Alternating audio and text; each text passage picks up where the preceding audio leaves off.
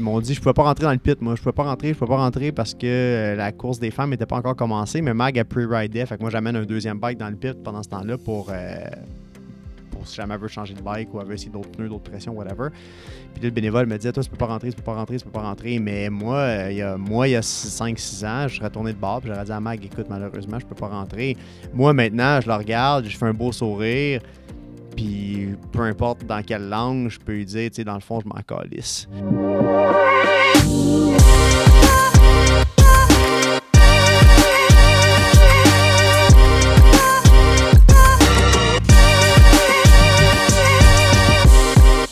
Bonjour tout le monde et bienvenue à un autre épisode du podcast Fever Talk. Mon nom c'est Magali Rochette.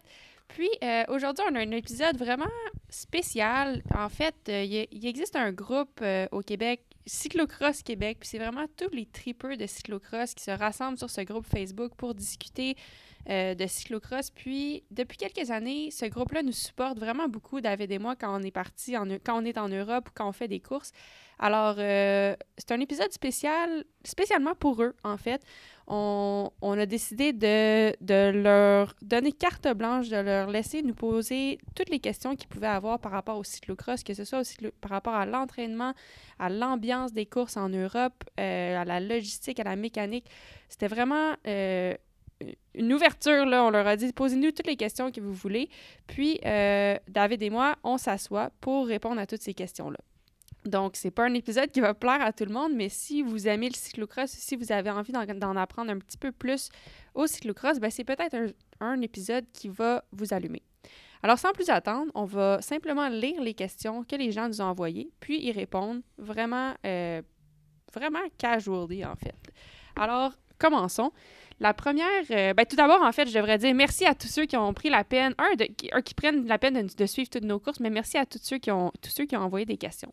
On devrait prendre une, une seconde pour introduire David. David a, a été sur un des podcasts déjà, mais David, veux-tu dire, euh, as-tu un petit mot à dire? As-tu, voudrais-tu euh, t'introduire à, à nos auditeurs?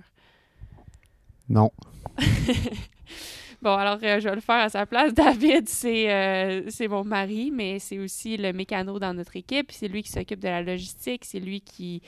Euh, en fait, vraiment, c'est lui qui fait tout sauf, euh, les courses.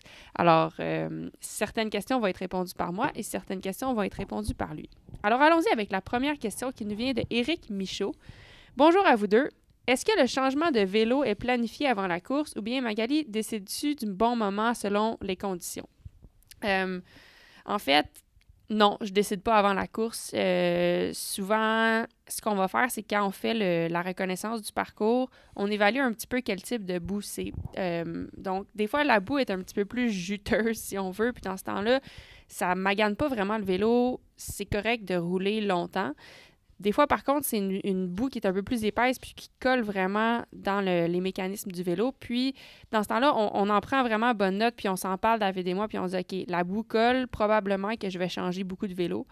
Euh, donc, on se prépare de cette façon-là, mais c'est vraiment, là, je décide, euh, dans, la course, souvent, mon target, c'est, OK, si ça se met à, shifter un petit peu moins bien, si je sens que mon vélo est rendu très lourd, ben là, je vais penser à changer de, à changer de vélo. Mais il n'y a rien de ça qui est planifié, c'est vraiment euh, une décision sur le moment pendant la course.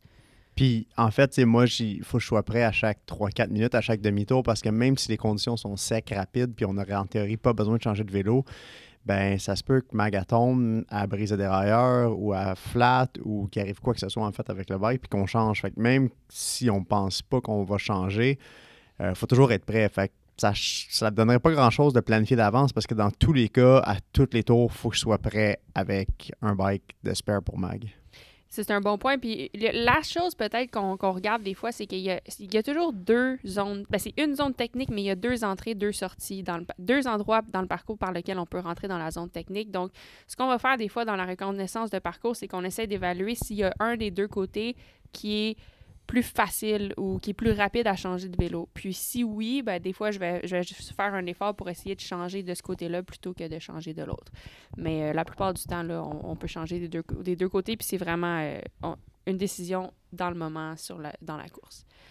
Deuxième question nous vient de Jérémy Justin Fontano qui demande David, est-ce que tu ajustes la pression des boyaux pendant la course ou bien c'est fixé et ça reste de même? Si tu la changes, comment Mag tu lui indiques?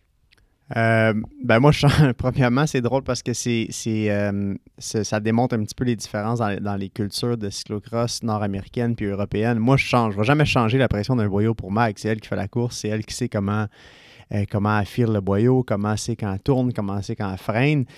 Euh, dans les équipes européennes, souvent, tu vas voir le mécano, le manager, pousser, écraser le boyau avec ses mains.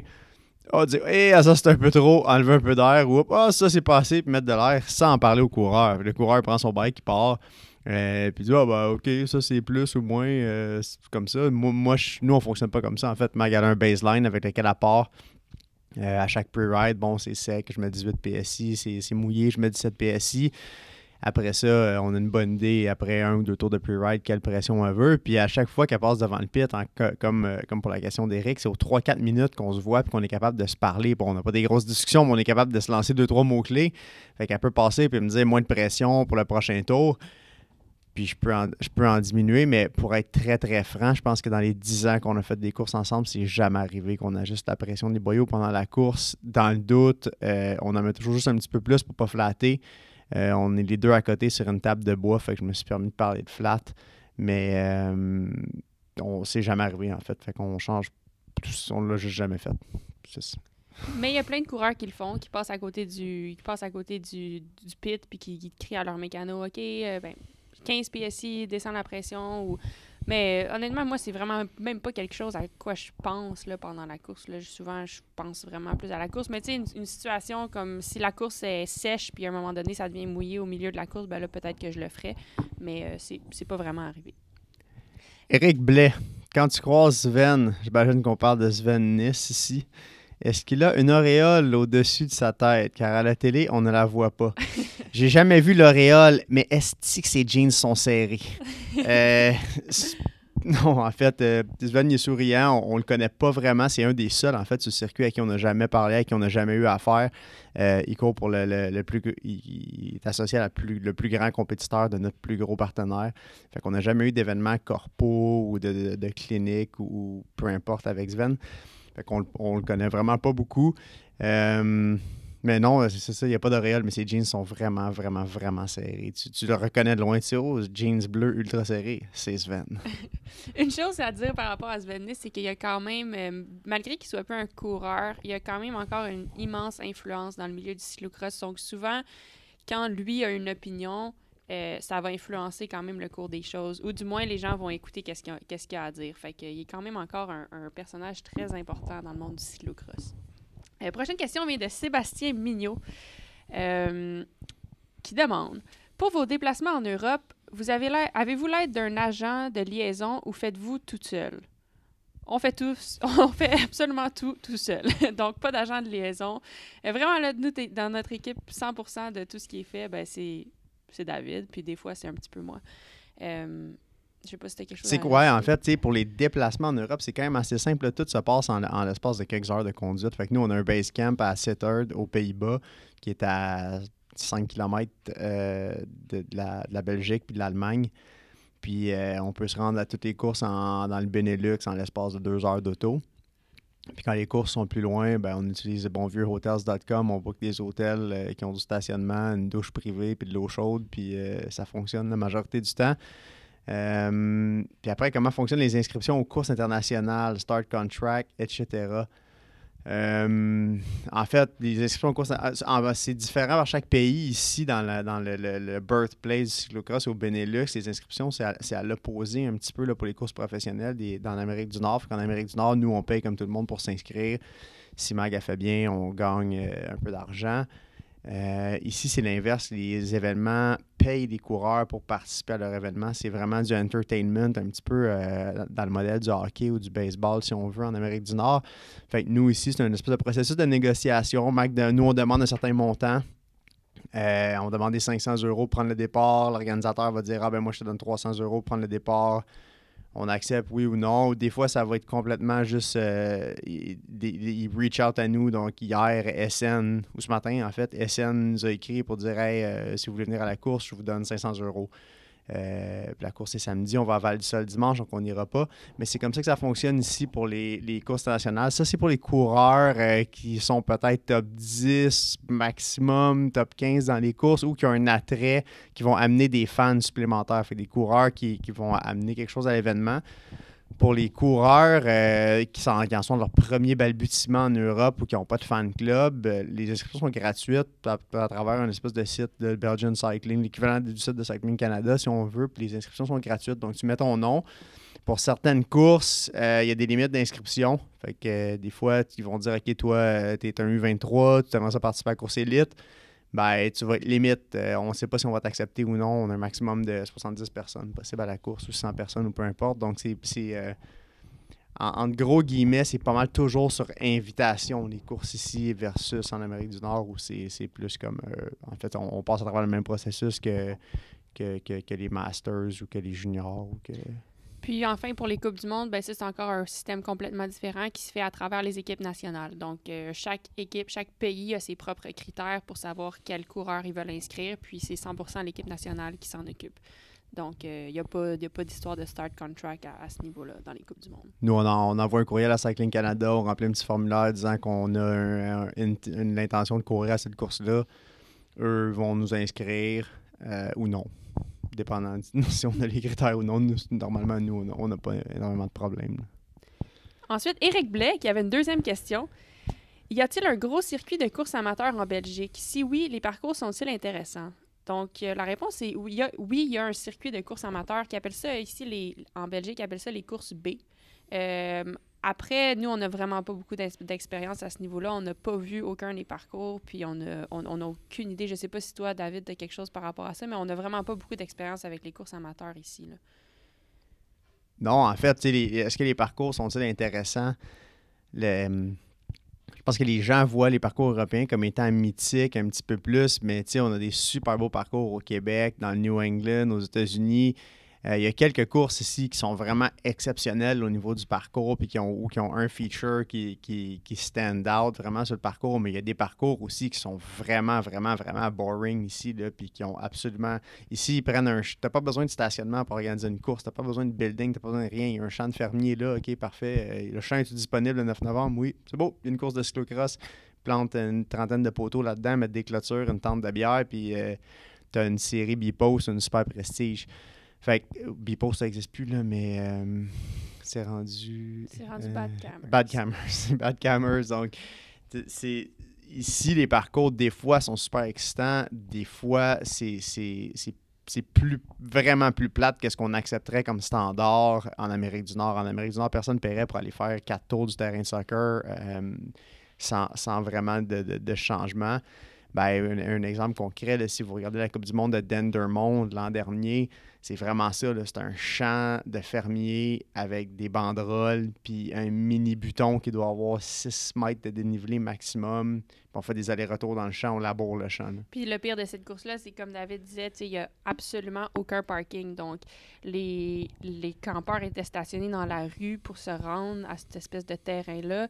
L'inscription se faisait dans un ancien garage d'auto fermé. Euh, donc, tu rentrais là-dedans, il y avait, y avait une table, puis euh, allais ramasser ton numéro, puis d'attitude. Puis c'était. Étant donné qu'il n'y avait pas de stationnement, ben de un, c'était compliqué, puis de deux, ben, c'était 100% inégal parce qu'il y avait des gens qui étaient stationnés. Ben, les, la course est organisée par le commanditaire de l'équipe Powell, Powell Thousand. Donc, eux étaient stationnés à côté du départ. Puis ceux qui n'ont pas d'équipe, donc par exemple nous ou ben, d'autres coureurs américains, on était stationnés à littéralement 3 km. Donc, sur, la même rue, mais à 3 km. Donc, c'est toujours, euh, c'est toujours frappant pour nous de voir à quel point chez nous, on, ça serait inacceptable d'avoir un, événement qui n'a pas de stationnement, qui n'a pas de petite bâtisse pour aller s'inscrire ou quoi que ce soit, mais là-bas, c'est vraiment la norme. Donc, euh, je ne sais pas si c'est la même chose du côté du côté amateur, mais euh, du moins les courses professionnelles, c'est comme ça. Encore là, je dis ça, il y a des courses qui sont extrêmement cool aussi, puis les parcours sont vraiment top, puis c'est super bien organisé, super simple, mais euh, c'est vraiment pas toujours le cas. Je pense qu'il faut comprendre que le cyclocross en Amérique du Nord, c'est organisé pour être participatif. Euh, c'est organisé pour que les, gens qui aiment le cross s'inscrivent, payent 100 pièces en ligne, aient un stationnement, aient accès à de l'eau, fassent leur course, aient une belle expérience, reviennent l'année d'après. Ici, le cyclocross, les journées des, des, des, courses de série ou des Coupes du Monde, il n'y a absolument aucune course amateur. La course est organisée pour les spectateurs. Les coureurs, c'est le dernier du souci de l'organisation. La tente à bière est installée bien avant les pressure washers puis l'eau dans le pit. Euh, les, gens à l'inscription, à l'accueil qui ramassent les tickets des, des, fans sont là bien avant les commissaires de l'UCI pour, ramasser les inscriptions. Fait c'est vraiment un, gros shift dans la mentalité euh, pour qui il organise le révèlement en Amérique du Nord. C'est vraiment pour le participant qui est en quelque sorte le fan aussi après, qui reste peut-être regarder la course élite. Ici, c'est vraiment la course est organisée pour les fans. Puis les coureurs, eux, ben, sont les acteurs du spectacle. Alors, la prochaine question nous vient de Yannick Perrault qui nous dit Ah, ben. Méchante question, Yannick. Grosse question. En passant, je pense à 12 lignes. Ça commence avec C'est vraiment gentil. Donc, merci, on apprécie, Yannick. Bon, alors, les départs me passionnent. J'ai fait rejouer plusieurs fois les départs de Boom. Mag, il met les gaz à fond les premières minutes pour se positionner. 1. Comment te prépares-tu pour les départs? Quel entraînement spécifique fais-tu? Ça semble demander un effort considérable à ton niveau. Je suis curieux combien de watts par kilogramme ça pousse les premiers 5 minutes. Euh, bon, le départ, c'est quand même assez complexe. Euh, c'est complexe, mais c'est simple en même temps. Donc, euh, comment je me prépare pour le départ? Je vais dire deux choses. Un, je pense que le, warm-up, l'échauffement d'avant-course est important pour avoir un bon départ parce que si tu n'es pas réchauffé, quand il fait 0 degré dehors, ben ça va être difficile de partir de façon explosive. Donc, moi, mon, le, le, réchauffement que je fais, je commence toujours mon réchauffement sur le rouleau 45 minutes avant la course. Je fais 10 minutes easy, 5 minutes progressif. Après ça, je fais 3 fois 30 secondes rapide. Je débarque du vélo, je fais 2-3 sprints de 5 à 10 secondes, puis boum, je suis prête à partir. Donc, rien de plus compliqué que ça. Mais de cette façon-là, je sens que je suis assez prête. Après, comment on pratique les départs à l'entraînement? Bien, il y, a quand même un gros côté technique sur les départs. Être capable de clipper de façon rapide et efficace, être capable d'accélérer rapidement. Donc, ça, c'est quelque chose qu'on fait quand même, qu'on pratique beaucoup à l'entraînement. Euh, après, je ne sais pas si David a quelque chose à, ajouter. C'est David l'entraîneur après tout. Donc peut-être qu'il y a quelque chose à, ajouter au niveau de l'entraînement. Mais tu sais, je pense qu'une grosse partie, c'est la, partie technique, puis être capable d'avoir une belle explosivité. Euh, puis après, ben, le 5 minutes, oui, va, le premier 5 minutes va vite, mais des fois, des fois, tu peux pas aller aussi vite que tu veux. Des fois, c'est une question de positionnement. Des fois, il va y avoir un 20 secondes le plus vite possible sur l'asphalte, mais après ça, ça se met à tourner. On arrive dans la boue, ça se met à descendre, puis faut, on a 50 personnes autour de nous. Donc, on peut pas toujours forcer au maximum qu'on peut. Euh, David, est-ce que tu as quelque chose à rajouter par rapport à ça? Ben oui, peut-être en fait, c'est quand, quand, quand Yannick, tu demandes en watts par kilogramme pour les premiers cinq minutes, il faut réaliser que les chiffres en cyclocross, c'est vraiment, vraiment pas impressionnant. Puis pas les chiffres des participants, mais les chiffres du fichier de course en tant que tel. Euh, ce qui est intéressant, c'est le nombre d'accélérations. Si on parle de 14, 15, 16, 20 virages par course, fois 6 tours, on parle de 120 accélérations. Peut-être que tu peux accélérer à 600 watts la première fois, mais est-ce que la 120e fois, tu es aussi capable d'accélérer à 600 watts pendant 2-3 secondes, puis après ça, maintenir 300? Euh, c'est plus ça qui sont les variables importantes du CX versus le, steady power du premier 5 minutes. C'est vraiment vrai. Si tu regardes une course puis, puis tu prends un euh, chronomètre, puis tu pèses sur Start-Stop à toutes les fois que la personne pédale ou ne pédale pas, tu, vas voir que dans le premier 5 minutes d'une course, il y a, peut-être une minute 30, deux minutes où la majorité des coureurs ne pédalent pas parce qu'ils tournent, parce qu'ils steer, parce qu'ils ralentissent, parce qu'ils sont off the bike en train de courir, monter des marches, etc.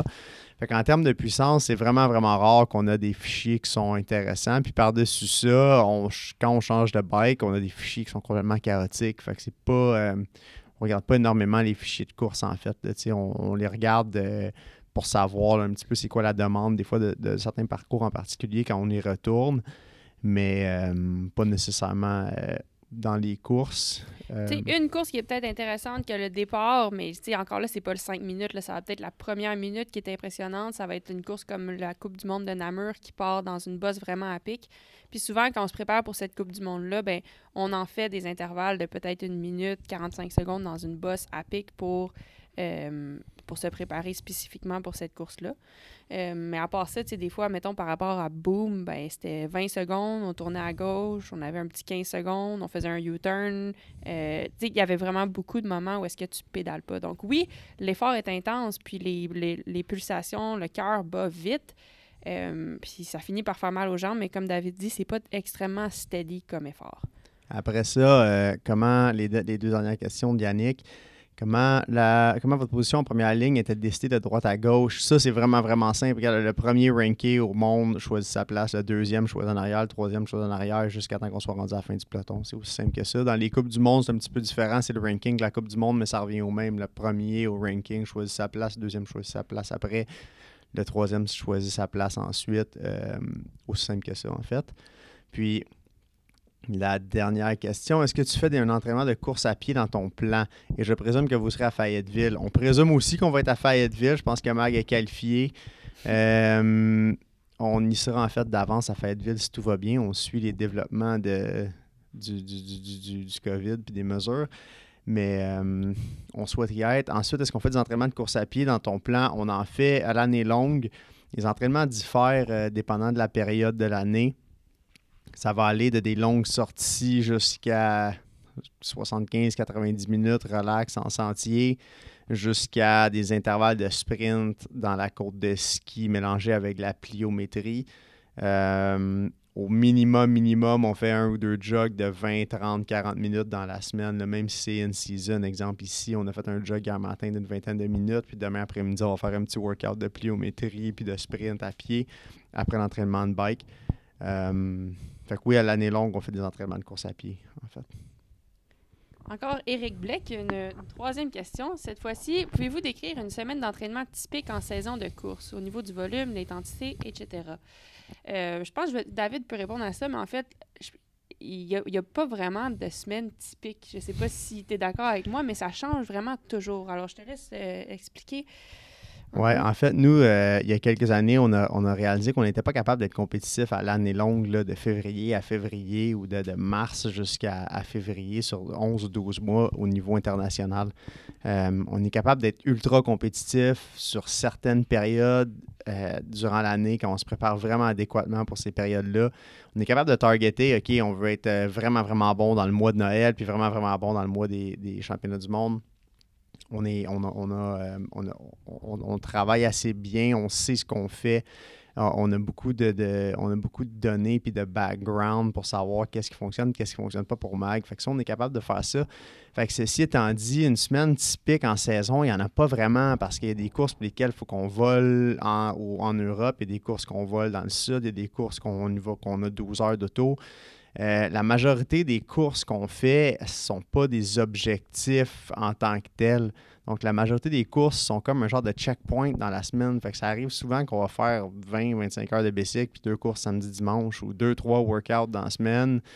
Euh, on peut des courses en Amérique qui sont peut-être moins nos objectifs principaux de saison. On peut faire une course samedi, dimanche, une longue sortie de 4-5 heures lundi, un jog, puis un spin mardi, un, workout de 3 heures le matin en bike, un workout de course à pied l'après-midi, une sortie tempo le jeudi, un petit spin relax le vendredi, puis reprendre avec les deux prochaines US Pro CX le samedi, dimanche après. Euh, parce que euh, on, voit plus loin, puis on veut tout simplement performer plus tard dans l'année. Si nous, à partir du 1er septembre, on arrête de s'entraîner, puis on fait des petites semaines de maintien jusqu'au 1er février, je garantis qu'au 1er février, on n'est pas compétitif au championnat du monde. Euh, nos objectifs, on les choisit, on, prend ce que Mag l'excite, ce qu'on trouve qui fait du sens par rapport avec le calendrier puis on target nos objectifs. On n'est jamais, si vous nous suivez sur les médias sociaux, sur Instagram, on n'est jamais gêné de les partager. Cette année, nos objectifs étaient le premier bloc de Coupe du Monde en Amérique. On s'est un petit peu planté. On a des performances correctes.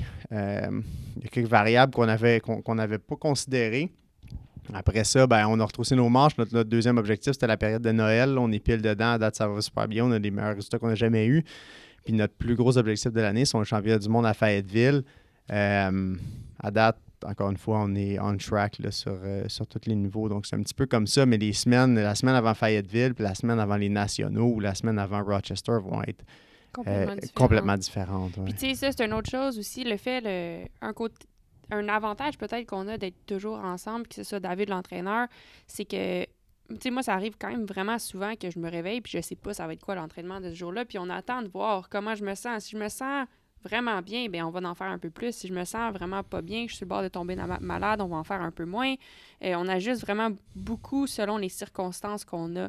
Euh, donc, donc c'est pas un plan que David écrit au mois de janvier puis qui change pas du tout de l'année. Là, en fait, c'est quelque chose qui est 100% en mouvement à tout moment. Euh, donc, j'espère que ça répond un peu à la question. Ensuite, la prochaine question vient d'Alain Brisebois. Merci de partager votre savoir car ça va m'être très très utilisé pour supporter Hugo Brisebois dans ses prochaines séries de courses en Europe. Maintenant, la logistique de transport aérien lors de votre départ pour l'Europe. Donc là, je il n'y a pas vraiment de questions, mais j'imagine... 298 valises. Euh, puis un chien dans une cage. c'est ça la logistique de transport aérien. En fait, euh, je pense que la question, c'est peut-être plus comment on, vole, qu'est-ce qu'on fait avec tout notre stock, tout le kit. Nous, on a le, je ne veux pas dire que c'est un privilège parce que c'est durement gagné, mais on est, Emag et moi, des, clients privilégiés d'Air Canada. Fait qu'on a une quantité de valises. On a trois valises de 75 livres gratuites. Euh, fait qu'on on voyage normalement avec, on a des, des bike bags Evoque Excel qu'on est capable de rentrer deux frames puis euh, deux sets de roues par, par sac, plus des casques, des gants, etc., etc., etc.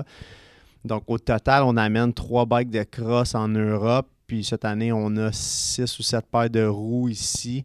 Euh, Specialized en a shippé quelques-unes ici. Donc, on a voyagé avec un petit peu moins de paires de roues. On a aussi mis dans une cage, puis on a chacun une valise puis un carry-on. Euh, fait qu'on prend notre temps, on s'arme de patience, on prend des cartes.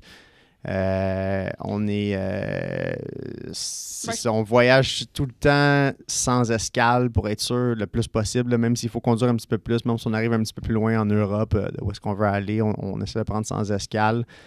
Euh, on essaie vraiment de se faire ça simple.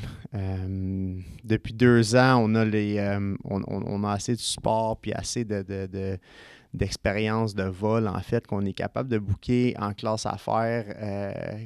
en fait, tout le temps maintenant qu'on vit en Europe depuis, un an et demi, ça fait une grosse différence au niveau de la récupération puis du voyagement, autant pour le, tu as moins de contact avec les gens dans l'avion puis dans l'aéroport. Fait que tu as moins de chances de tomber malade. Puis tu peux dormir pour venir en Europe au lieu d'être plié en deux dans un banc. On, a un lit, fait qu'on peut dormir.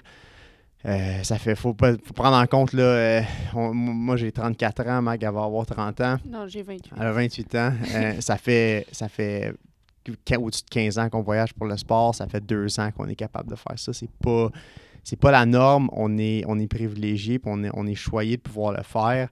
Euh, Mais pour nous, c'est un investissement qui vaut la peine parce qu'après, si ça permet d'avoir des bonnes courses, ben de un, on est plus de bonne humeur, de deux, nos commanditaires sont contents, nous, on est contents, le momentum est meilleur, puis ça fait que souvent le reste du voyagement est mieux. quand on tombe malade en Europe, il n'y a rien qui fait plus chier. Euh, parce que tu es ici, tu n'avances pas, puis il n'y a rien d'autre à faire. Fait que nous, c'est vraiment la priorité dans ce qu'on fait de ne pas tomber malade, puis on essaie de prendre les moyens pour, pour y arriver. Euh, peut-être le dernier détail qu'on n'a pas couvert par rapport au transport aérien puis à l'équipement, ben, ça fait quelques années, nous, qu'on qu'on vient ici en Europe. Donc, on a quand même de l'équipement qu'on garde ici en Europe. Puis ça, ça nous facilite la tâche pour pas toujours voyager avec euh, un extra rouleau pour s'entraîner, un extra workstand, un extra. Il y a des choses qu'on peut simplement pas voyager avec, comme un pressure washer, euh, des trucs comme ça. Donc, on a quand même plusieurs choses qu'on reste, qu'on garde ici. Euh, puis ça nous permet de ne pas, pas être obligé de voyager avec constamment. Fait que Hugo, Alain, dans une couple d'années, quand on arrête de faire ça, on va avoir un container plein de cochonneries de cyclocross à vous vendre. Vraiment, vraiment pas cher. Tout avec des plugs euro, tout au standard euro. Là. Écoute, machine d'espresso, bouilloire, pressure washer, génératrice, des tentes, des, des stands de réparation, des outils. Des... On a des assiettes des... Euh, en, en Europe. Souvent, quand c'est des maisons, ça vient pas de drap, pas de couverte, pas d'oreiller, pas de rien. Fait que, euh, on, a, tout, ça. ça. On a un espace de storage, on a des boîtes et des boîtes et des boîtes et des sacs de stock. À toutes les fois qu'on revient, on l'ouvre. Ah, tabarouette, on avait laissé ça ici. Ah, surprise, surprise. C'est pas vrai, on a, on a, une liste de stock qu'on. on tient une liste d'inventaire de choses qu'on laisse ici, là, mais sans blague, encore une fois, ça, c'est des années d'accumuler de, de, un petit peu de stock à gauche puis à droite qui nous permet maintenant d'être confortable quand on vient ici en Europe.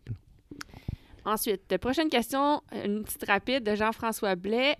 Moi, j'ai une question pour Mia. Tu fais quoi pendant une course? Ben, Mia, en fait, est très bonne. Là, euh, depuis, elle est venue en Europe à six mois la, prochaine, la première fois l'an dernier.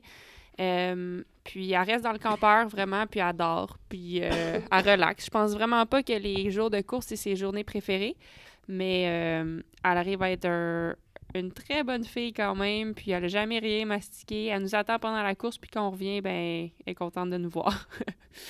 Euh, prochaine question de Elisa Piscolo. Qu'est-ce que tu manges avant une course? Certainement pas juste des Fruit Loops comme moi. Effectivement, je mange pas juste des Fruit Loops. Euh, dans le fond, je mange presque tout le temps exactement la même chose. Ça ne veut pas dire que c'est ce que vous devriez manger, mais pour moi, ça, c'est quelque chose qui fonctionne. Donc, les courses en Europe commencent toujours à 1h45. Le départ est toujours à 1h45 de l'après-midi. Donc, souvent, le matin, en me réveillant, je vais manger deux toasts avec deux œufs, puis un petit café. Ensuite, euh, souvent, on part pour la course. Euh, trois heures et demie avant le départ, je vais manger du gruau.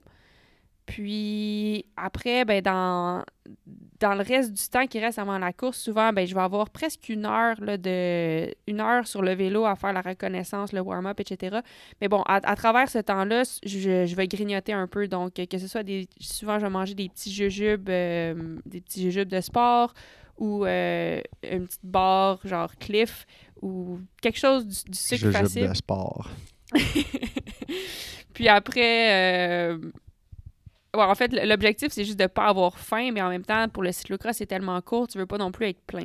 Donc, c'est pour ça que des petits jujubes, ça se passe, ça passe bien, ça, ça me donne l'énergie, mais en même temps, ça me remplit pas.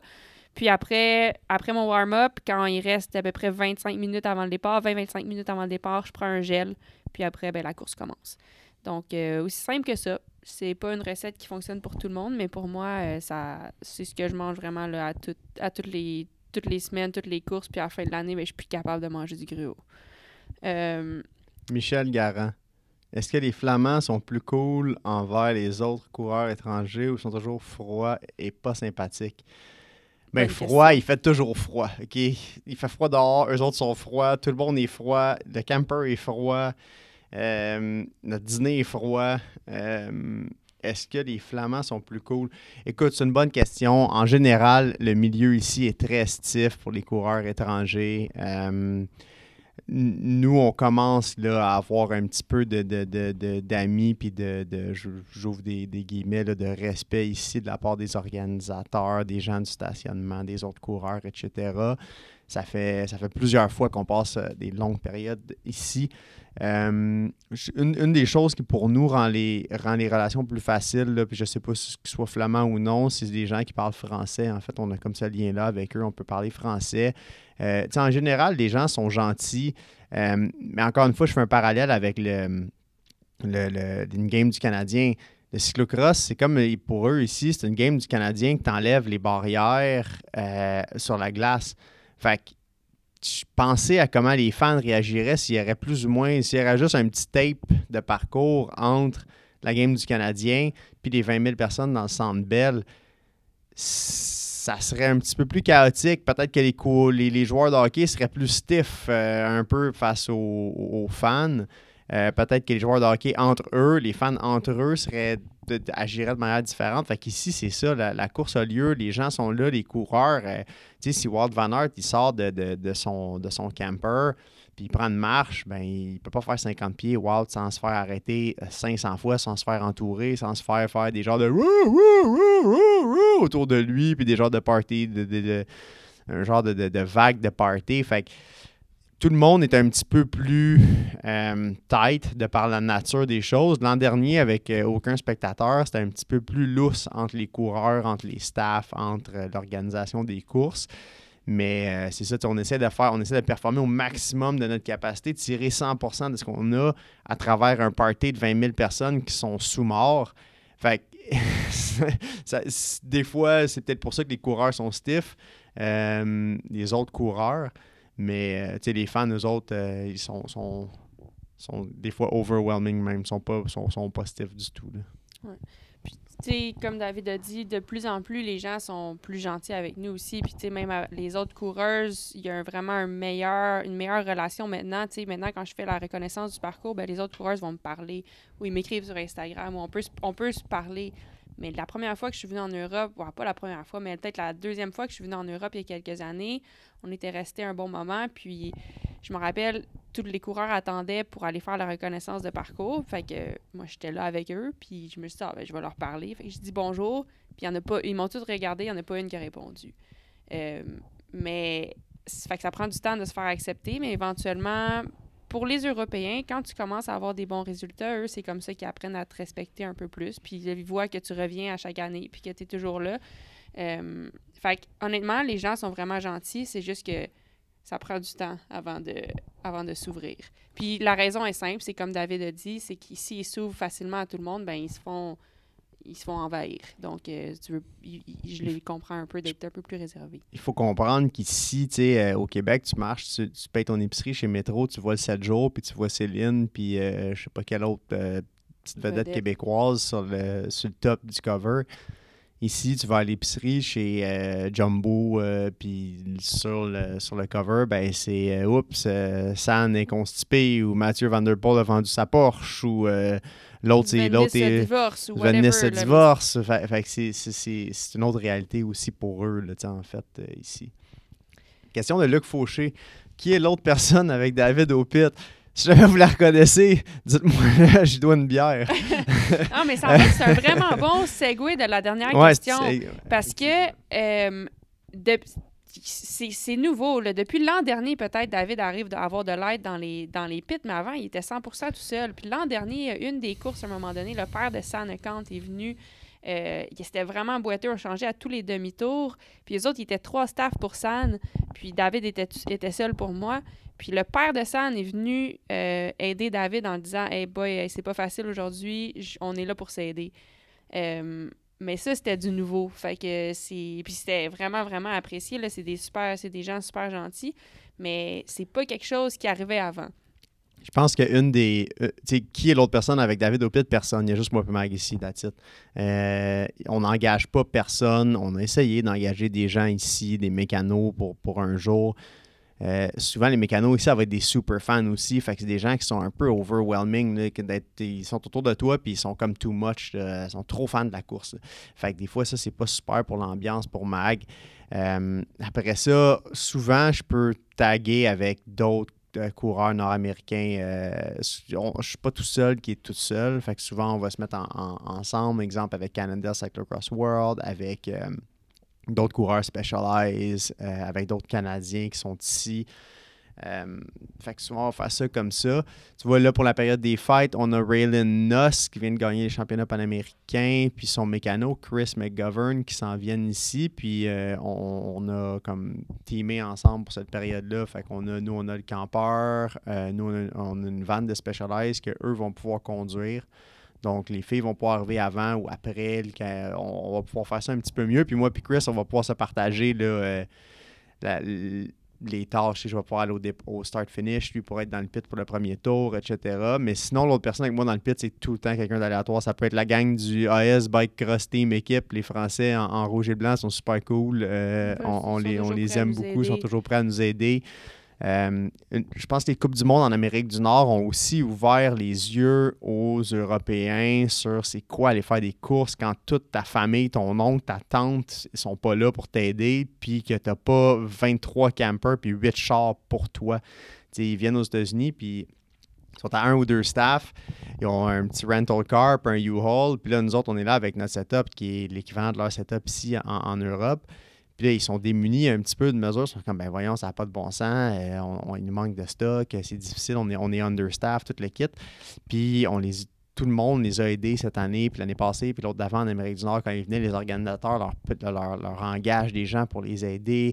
Euh, les autres équipes les aident. Nous, on a passé de l'équipement à des, des, équipes euro qui avaient pété de l'équipement en route. Euh, fait que ça, je pense que cette année, quand on est rentré ici en Europe, ils ont réalisé, oups, OK, là, c'est à leur tour d'être comme pas chez eux. Puis on s'entend en Amérique, c'est facile. Tu vas chez Walmart, tu investis 500$ dans un setup de course. Tu peux acheter une tente, une tank d'eau, un pressure washer, etc. etc. Euh, ici, euh, c'est plus difficile un petit peu. Fait que ça, je pense que ça les a aidés. Fait que c'est pour ça qu'on a plus d'aide cette année. Euh, Luc Fauché avait d'autres questions aussi. Regardez-vous les courses en reprise pour voir où il y aurait pu avoir des meilleurs choix de ligne ou stratégiques? Oui, euh, presque toujours. Donc, euh, tu sais, un peu comme, un peu comme le, le, le basketball. là. Des fois, c'est le fun de regarder qu'est-ce que les autres, qu'est-ce que les autres ont fait, qu'est-ce que moi j'ai manqué. Euh, une chose qui est intéressante aussi, c'est que toutes les, encore une fois, nous autres, on est juste nous deux, puis David est assez occupé dans le pit, donc il peut pas m'aider avec ça, mais les coureurs de Powell Thousand ou des autres grosses équipes, ils ont des staffs partout sur le parcours pour indiquer aux, pour indiquer aux coureurs comment s'ajuster. Donc, euh, à, à- chaque tour, ils sont là pour dire OK, change de ligne, les gens vont plus vite si tu es plus proche de la clôture. Mais moi, j'ai pas ça. Donc, il faut que je l'apprenne par moi-même. Je demande toujours à David que s'il en voit, qu'il me le dise quand je passe au pit. Mais, euh, mais non. Donc, des fois, de regarder les courses par après, ça aide à apprendre qu'est-ce que tu aurais pu faire de mieux puis comment, comment, euh, comment s'améliorer pour la prochaine course. Euh, ensuite, une autre question de Luc Fauché. Qui est ta best sur le circuit? Euh, bonne question. On s'entend super bien avec les sœurs Clausel, euh, Hélène et Perrine Clausel, qui sont dans la S-Bike Cross Team. C'est des super bonnes amies à nous. On aime, on aime faire le parcours avec eux. Les filles de Cannondale, je m'entends super bien avec elles aussi. Donc, Katie Klaus et Clara Hansinger. Euh, bon, il y en a plein en Amérique Christine, Christine. Christine Magérus, ouais, oui, ben, enfin, en fait, c'est vrai, Christine Magérus, une bonne amie aussi. A Euh, la première à nous sourire en Europe. oui, elle a toujours été super gentille avec nous. Donc, il y en a plein, puis de plus en plus, les autres coureuses deviennent super gentilles aussi. Euh, mais je te dirais que ceux-là, c'est avec qui on passe plus de temps. Et, une autre, et la dernière question de Luc Fauché. Qu'avez-vous surtout changé au niveau de l'entraînement cette année? Rien. non, pas grand-chose. En fait, euh, on a mis encore plus de focus sur la santé. Euh, avoir une bonne santé tout le long de l'année, c'est dur de voyager autant et de ne pas tomber malade. puis de pousser ton corps à la limite 52 semaines par année puis de pas tomber malade. Fait que cette année, on a mis encore plus de, de focus sur la santé. Ça paye à date, on, on- ça va bien. Ben, c'est ce que ça fait au final, c'est qu'on n'a manqué aucune journée d'entraînement à cause on n'a jamais été malade. Puis ça, au final, ça s'accumule, puis ça fait une grosse différence. Euh, Fait que santé first, puis euh, accumulation là, de, de, de, de, de 15 ans d'entraînement. Puis je pense que ça, c'est, c'est le, le- le plus gros. euh, le plus gros le facteur. plus, le plus gros upgrade de cette année, c'est juste one more year. Oui, puis tu sais, je pense qu'au niveau de l'expérience aussi, tu sais, on parle beaucoup de l'entraînement, mais il y a j'en, j'en parlerai pas trop parce que ça serait une autre conversation complète, mais le côté mental qui vient avec l'expérience, être capable de faire une performance à la hauteur de tes capacités, mais c'est pas facile à faire. Ça semble, ça semble idiot, mais c'est pas facile à faire. Puis moi, ça m'a pris longtemps à le faire.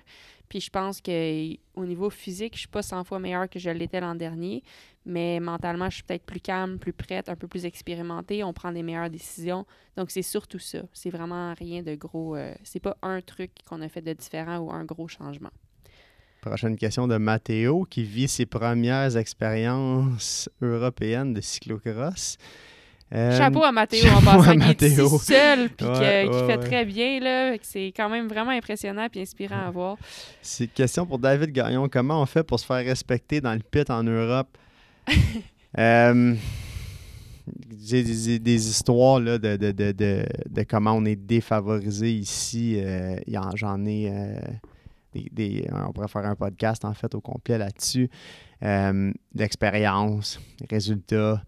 Euh, juste aussi, juste- les gens agissent et parlent de manière différente en Europe. Ça crie plus. Nous, on, marche plus sur des œufs un petit peu en Amérique du Nord qu'ici, sont plus directs.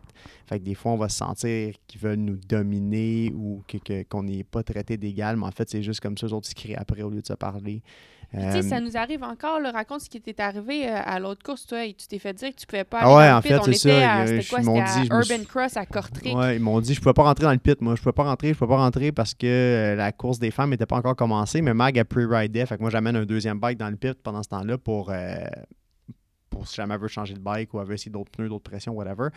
Puis le bénévole me disait Toi, tu peux pas rentrer, tu peux pas rentrer, tu peux pas rentrer. Mais moi, euh, il y a, moi, il y a 5-6 ans, je serais tourné de bord, puis j'aurais dit à Mag Écoute, malheureusement, je peux pas rentrer. Moi, maintenant, je la regarde, je fais un beau sourire. Puis peu importe dans quelle langue, je peux lui dire, tu sais, dans le fond, je m'en calisse. Puis moi, j'y vais pareil. Puis c'est comme ça que ça marche ici, malheureusement. Puis en arrière de moi, le mécano d'Anne-Marie Worth passe, puis il se fait dire la même affaire. Ben, il l'envoie chier en Dutch. Il, a crié après en Dutch. J'ai rien compris de ce qu'ils se sont dit. Puis le gars, finalement, il dit oh, oh, oh, OK, OK, OK, OK. Puis là, il a laissé tout le monde rentrer. Mais si au, premier hurdle que tu as, tu t'arrêtes ici, c'est pas comme ça. Ils vont, ils vont, ils vont te stretcher à la limite sur tout. on est à, la Coupe du Monde en France, l'équipe de Power Thousand. Il y avait nous puis Cannondale. On a deux autos, une à côté de l'autre. On prend à peu près 8 mètres carrés à deux autos. Les autres, ils arrivent, ils ont 96 campers. Ils ont un parking de Walmart réservé pour eux autres. Chris, ils nous demandaient de nous déplacer de 6 pouces à toutes les, à les 15 minutes. Hey, pouvez-vous juste vous tasser un petit peu, juste vous tasser un petit peu? Mais si tu dis à un moment donné, tu mets pas ton pied à terre et tu dis dans le fond, non, je me tasse pas arrange-toi de même, là, j'en ai rien à battre. Ben, c'est un petit peu malheureusement comme ça que ça fonctionne ici. Et on a déjà. Il voulait pas nous laisser rentrer dans le stationnement d'une course quelques années dans le passé. Puis j'ai regardé le gars dans les yeux, puis j'ai dit écoute, je vais te passer dessus avec le camper si tu te tasses pas. Il s'est tassé, puis je suis allé me stationner. Puis c'était correct. Il est pas fâché. Ce monsieur-là, aujourd'hui, me fait des beaux saluts, puis il me dit bye bye aux courses, mais c'est juste un environnement un petit peu plus harsh, en fait, que, en Amérique du Nord. Fait que, Mathéo, tu vas, avoir tes, tu vas avoir des histoires, tes expériences, tu en as vécu une belle ce week-end. Mais, tu sais, mon, mon, conseil, euh, la question était pour moi, souvent ici, accepte pas le premier nom. ils vont te dire non, on dit Ah, euh, essaye-toi juste un petit peu plus. Parce que les autres, ils vont s'essayer juste un petit peu plus. Ouais, puis tu sais, des fois, moi, c'est aussi de demander des questions, de, demander aux autres coureurs. Parce que les autres coureurs sont pas méchants. Fait que les autres, s'ils peuvent t'aider avec la barrière du langage, t'aider à comprendre ce qui te passe, ils vont le faire. Ils sont quand même gentils de cette façon-là. Fait que pas avoir peur de parler aux autres personnes, ça peut aider aussi. Euh, Jean-François Prou, avec la prochaine question. Merci Mag, David et Mia, peut-être. Ma question Suppose que vous débutez la saison avec un plan global d'entraînement qui est ajusté au cours de la saison. En préparation à une course spécifique, quel genre d'ajustement faites-vous au plan initial? Est-ce que le genre de terrain, parcours habituel pour cette course influence les modifications, la météo attendue, autres facteurs? On a un peu déjà répondu, mais je pense qu'on peut. Ouais, un, petit peu, tu sais. En, gros, euh, pas grand-chose. Des fois, les parcours en Europe vont être un petit peu plus à basse cadence, la boîte est plus épaisse, fait qu'on va faire peut-être un petit peu plus de, travail musculaire un peu, un peu dans la saison. Mais tu sais, en gros, on se prépare pour être bon sur tous les types de parcours, tous les types de météo, on, on pratique ça tout l'été. Euh, fait que, on part pas avec un plan de saison dans le sens où, euh, un mois d'avance, on sait pas ce qu'on va faire le mercredi avant la course, ou une semaine d'avance, on sait pas ce qu'on va faire le mercredi avant la course. Des fois, des mini-ajustements, on va courir avec une course qui a du sable, mais elle a peut-être plus de misère dans le sable de ce temps-ci, ben, on va aller faire une petite séance dans le sable. Mais euh, c'est pas, euh, pas, en fait, la, la, réponse, c'est pas qu'on n'ajuste pas, c'est qu'on n'a pas de gros, gros plans stricts avant. C'est qu'on est en constant ajustement. Mais euh, c'est ça, j'espère que ça répond à ta réponse. J'espère que ça répond à ta question, JF. C'est pas je pense que les gens pensent qu'il y a un gros master plan en arrière, puis qu'on sait exactement qu'est-ce qu'on va travailler tel jour, puis telle, telle, date, puis telle affaire. Puis oui, on a une grosse idée globale. Oui, on met sur papier des, facteurs qui sont importants. Mais après ça, on arrive ici, puis euh, on n'a aucune idée où est-ce qu'on est. On est en Italie pour une semaine, on ne sait pas les routes ont l'air de quoi. On sait pas. On ajuste les intervalles qu'on peut faire avec ce qu'on a. On ajuste le type de travail technique qu'on peut faire avec ce qu'on a. Euh, bon, on, dans la dernière année, à chaque, euh, à chaque quelques semaines, les, restrictions COVID changent. On peut aller au gym, on peut pas aller au gym, on peut. Euh, ici, on est coincé là, à 7 heures, on est coincé entre l'Allemagne puis la Belgique. L'année passée, on ne pouvait pas aller en Allemagne dans nos raids. Fait qu'on a raidé juste d'un bord. Fait que cette année, on raide un petit peu plus vers l'Allemagne, mais ça, on, est en constant ajustement avec tout ce qui se passe autour de nous. Fait que le gros plan initial, on finit par ça finit par être des guidelines plus qu'un plan strict, en fait. Tu la, la seule. Par contre, tu tout, ça étant dit, c'est sûr qu'on regarde les demandes de parcours, surtout quand c'est un objectif comme, par exemple, les championnats du monde à Fayetteville. On a eu la chance de faire une Coupe du monde. On a pris des notes. On sait c'est quoi les demandes du parcours, puis on va se préparer en conséquence. On sait qu'il y a 40 marches, puis que les marches sont vraiment... Les escaliers, c'est difficile, c'est des gros pas. Ça tires ta vitesse puis ton power, il faut pratiquer ça. On sait qu'il y a une longue bosse d'à peu près une minute trente. On va pratiquer à pédaler, à, faire des efforts de, ce, genre-là. Fait que oui, on, prépare en fonction des parcours, surtout quand c'est des courses clés, mais ce serait irréaliste de penser qu'on peut le faire pour chaque course. Donc, comme, dit, comme David dit, on se prépare pour être bon, on espère dans tout, puis on fait des, petits ajustements en cours de route. Max Labrie, qui est un, un, bon ami de longue date, me demande si je peux encore lécher mon coude. Euh, il fut un temps où je pouvais lécher mon coude. Apparemment, c'était impossible je vais vous avouer que j'en perds énormément en flexibilité année après année, puis aussi euh, durant la saison. Fait que mon, mes premiers, normalement, je commence à avoir mal dans le dos à peu près au mois d'octobre. Là, j'ai commencé à avoir mal dans le dos hier ou avant-hier, fait que j'ai essayé de prendre un petit peu plus soin de moi. Mais euh, je pense pas que je peux licher mon coude. J'ai de la misère à me gratter dans le dos, euh, Max, de ce temps-ci. Plus les kilomètres, plus les kilomètres de conduite augmentent, ben, plus la distance entre la langue et son coude augmente aussi. Exactement. Lee Williams, Lee David, batterie pour Inflator dans le Carry-On. Absolument tout ce qui est grosse batterie lithium-ion dans le Carry-On. Mais Lee, laisse-moi te parler des transformateurs muraux pour le courant 220 euros. Fais attention de ne pas plugger ton chargeur d'inflator dans le mur ici ou dans ton transformateur parce que tu vas le faire exploser à la première recharge. Euh, tout ce qui est courant continu, en fait, là, euh, ici, ça ne marche pas pour nous, nos, nos, cossins. Fait que euh, ce qu'on fait, nous, c'est que dans l'auto, on sait que l'espèce d'adapteur 12 volts à cigarette, euh, ça, c'est un courant qui, est, universel. Fait que nous, on a une, barre de, une, barre avec des prises américaines là, régulières, là, trois pins, ben, deux, deux, la, prise qu'on utilise à la maison. On a une espèce de power bar comme ça qui va se brancher dans l'allume cigarette. Fait que tout ce qui est recharge euh, de produits nord-américains, on recharge comme ça. Fait que euh, Lee, eu non seulement tu as eu la réponse à ta question, mais en plus je viens de te sauver 100 pièces. Fait que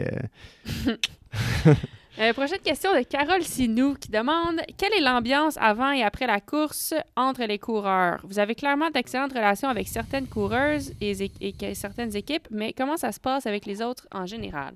On en a parlé un petit peu. Euh, en général, ça se passe bien. Comme je disais, ça prend du temps avant de se faire accepter.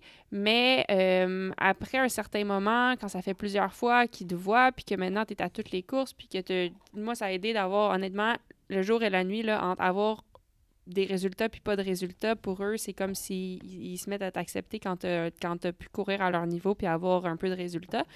Euh, mais en général, ça, ça se passe bien. Je sais pas si. Je, je sais pas vraiment. une chose qui est sûre, c'est que la différence entre les courses en Amérique du Nord puis en Europe, en Amérique du Nord, on arrive le vendredi puis on est stationner au même endroit pendant trois jours. Ou est-ce qu'on a trois jours pour jaser avec le monde, pour interagir, pour aller souper avec eux si on veut. Tandis que ici en Europe, la course, c'est vraiment in and out. On arrive le matin même de la course, on fait la course, aussitôt qu'on finit, on retourne chez nous. Puis tout le monde fait ça parce que le lendemain, il y a une autre course. Euh, puis tout le monde habite à peu près à une heure ou deux heures de la course. Donc, ils veulent, tout le monde préfère retourner chez eux plutôt que de rester campé puis de rester là au parcours. Donc, il y a beaucoup moins de chances d'avoir des interactions avec les autres coureurs. Euh, quelque chose qu'on fait beaucoup en Amérique du Nord, mais c'est pas, c'est simplement pas possible ou ça fait, ça fait pas dans, dans le type de course qu'il y a ici. Donc, euh, je pense que c'est une des raisons pourquoi les relations sont peut-être moins développées qu'avec les coureurs nord-américains. Mais euh, en général, l'ambiance est bonne, les gens sont respectueux, puis euh, c'est ça. Puis ouais, puis il y a aussi le fait qu'ici, tu sais, il fait pas beau à tous les jours. Nous autres, la série de cyclocross en Amérique du Nord ou, même au Québec, euh, par le 1er novembre, la grande majorité des courses sont finies. Fait que c'est l'automne, mais tu sais, c'est un automne qui, la majorité du temps, est le fun, est doux. Les vélos, c'est un petit lavage. on est capable de mettre un petit manteau puis rester dehors puis, puis jaser. Ici, il fait fret, là. Il fait fret à tous les jours, gang. Il fait depuis quoi? Ça fait deux semaines qu'on est arrivé. Il fait autour de zéro à tous les jours, puis moi à Sio. Aujourd'hui, on a vu le soleil. Ouais, hier, on a vu un brin de ciel bleu. Aujourd'hui, on a vu du soleil pour la première fois en deux semaines. Fait sais, les dernières courses qu'on a faites, quand il fait autour de zéro, puis moi, Yassio, quand ta course est finie, euh, tu mets les bikes dans le camion, puis tu, retournes à la maison, te laver au chaud, puis, puis tu sais, c'est pressure washer pour les skin suits, les souliers, le casque, tout est loadé, loadé, loadé de boîtes. Fait que même quand la course finit, on a pour une bonne, un bon 2-3 heures là, de logistique à, démonter, nettoyer le camper. Il y a de la boîte partout, partout, partout. Fait c'est un petit peu plus complexe, euh, moins user-friendly qu'en Amérique du Nord. Fait que ça, limite aussi les interactions. Surtout quand il y a une course le lendemain, puis tu à deux heures en sens opposé de celle que tu viens de faire aujourd'hui, ben, tu veux rentrer chez vous, souper, euh, puis aller te coucher pour, pour le lendemain. Mais tu je pense, une chose est sûre, c'est qu'il y a quand même un respect entre les coureurs. C'est friendly. C'est pas comme on se regarde pas puis on se parle pas. Euh, fait général, tu ça se passe bien. Et la dernière question nous vient de Gino Roy qui demande Une bonne question. C'est quoi votre plan B si David tombe malade et ne peut conduire, faire la mécanique, laver les bikes, faire le soigneur, etc.? Je demande ça pour un ami. Méchante bonne question parce qu'on n'en a pas de plan B, mon Gino. Moi, ton numéro de passeport, Gino, puis si je tombe malade, je t'envoie un billet d'avion. Euh, non, sans blague, on n'a pas, on, pas de plan B de planifié dans le sens où euh, on n'a personne qui est on hold. On sait qu'on est capable d'avoir du, support de certaines équipes ici, de certains amis, si jamais ça arrive. Mais, mais ça amène un autre sujet, c'est qu'en fait, moi, je, je faut pas que je tombe malade, faut pas que je me casse le bras, faut pas que je puisse pas laver les bikes parce que je me suis coupé le, doigt puis je m'infecte.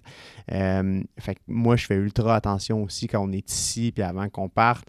Euh, je vais m'entraîner avec Mag toute l'année, mais quand on arrive ici, j'en fais beaucoup moins. Les jours de course, euh, oui, j'aimerais ça peut-être jogger le matin ou aller rider, mais la vérité, c'est qu'il faut que je sois reposé, il faut pas que je tombe malade. J'ai beaucoup plus d'interactions, je suis dans plein de monde toute la journée. Il faut, que je dorme bien, il faut que je prenne les mêmes euh, multivitamines que Mag, il faut que on, non seulement on fait la course ensemble, mais on dort dans le même lit. Fait que si je tombe malade, ben les chances qu'elle tombe malade sont, assez élevées. Puis nous, si elle tombe malade, c'est pas comme quelqu'un qui a une job plus traditionnelle, que tu tombes malade, ben, tu es à 60% pendant une couple de jours à job, c'est pas la fin du monde, tu perds pas ta job, puis le monde au complet le voit pas à télé. Nous, si Mag est malade, puis elle perd un 10-15% de de forme pour un week-end ou deux, ben c'est live à la télé, ça affecte la vous confiance. Pas à télé. c'est ça, on la voit plus à télé. Euh, c'est pas le fun pour nos relations avec les sponsors, c'est pas le fun pour c'est vraiment pas agréable en fait, c'est pas juste ah ben c'est pas grave, ça va revenir. Euh, c'est fait que moi je fais vraiment vraiment ultra attention aussi pour pas tomber malade, pour pas me blesser. Euh, je fais pas d'entraînement, je fais des petits entraînements de cross léger ici ou de mountain bike à, la fin de l'été avec Mac, mais je prends je prends pas de risque de de, me casser la gueule ou de tomber malade. Puis, tu sais, c'est une des raisons aussi pourquoi on est quand même piqué avec les gens qu'on veut avoir autour quand on est ici pour faire des courses ou même dans, notre saison de course parce que, tu sais, moi, j'ai apprécié énormément le commitment que David a, mais c'est pas tout le monde qui l'a. Puis, ce serait irréaliste de le demander à des gens qui viennent juste peut-être travailler avec nous. Fait on fait vraiment attention avec qui on s'entoure, puis de les gens qui justement, si quelqu'un vient nous, vous demander tantôt si on, engage déjà des fois d'autres mécanos, ça c'est une des raisons pour qu'on fait attention pour pas en engager, parce qu'on peut pas contrôler qu'est-ce que ces gens-là font. S'ils arrivent puis sont malades puis ils nous le disent pas, puis là nous on tombe malade, ben c'est notre problème puis ça devient quand même grave. Fait qu'on fait très attention de cette façon-là. Puis, tu sais, oui, oui c'est ici qu'on est en saison, mais pour nous, c'est à l'année longue. Puis ça, c'est des choses que les gens souvent ne vont pas réaliser, mais quand, euh, les, quand mes parents ou les parents en mag nous invitent à aller souper, ben on leur demande Êtes-vous malade ou, maintenant ils savent s'ils sont malades, ils vont dire Hey, je pense, je vais peut-être être malade, je ne sais pas, on annule tout, ça n'a pas lieu. Puis c'est comme ça, euh, c'est comme ça l'année longue. Puis c'est quelque chose que, les gens des fois ne voient pas, mais nous, si tomber malade, c'est pas euh, c'est ça c'est vraiment vraiment pas agréable puis on fait des on fait des, des choix l'année longue pour l'éviter euh, tout le monde se lave les mains euh, avec du purel depuis le COVID, depuis deux ans. Là, ben, ça fait longtemps, nous autres, qu'on se lave les mains, puis qu'on fait attention, puis qu'on touche à rien, puis qu'on voyage dans des conditions, on, est, on désinfecte notre siège d'avion, nos sièges d'autobus, tout le kit. Là, fait que, euh, c'est ça. Tout ça pour répondre à Gino, dans le fond, on n'en a pas de plan B, puis je vais essayer de ne pas tomber malade. Puis si jamais je tombe malade, ben on va demander à Cannondale qui s'occupe de Mac pour un week-end ou on va euh, trouver une solution. Mais les chances que, que je tombe malade, qu'elle ne tombe pas malade, sont quand même minces aussi. C'est vrai. Ben voilà, c'est tout euh, c'est tout pour les questions qu'on avait aujourd'hui. Donc, on espère que vous avez apprécié. On espère surtout que ça a répondu à vos questions. Euh, prochaine course pour nous, c'est Val di Sol en fin de semaine. Euh, Val di Sole en Italie. Donc, euh, si vous avez la chance d'aller voir ça sur Instagram, le parcours est 100% sur, sous la neige, euh, sur, la neige. Donc, ça va être vraiment intéressant parce que c'est une première pour tout le monde. Donc, ça, c'est notre prochain, notre prochain checkpoint. On va essayer de on se sent bien, on n'est pas malade justement, puis on a bien hâte d'y aller. Donc, on va essayer de, de, faire notre mieux, puis on va essayer que ce soit une bonne performance. Voilà. Est-ce que tu as quelque chose à rajouter? Non, merci pour vos belles questions. C'était le fun de faire ça. Ouais, merci beaucoup. Salut!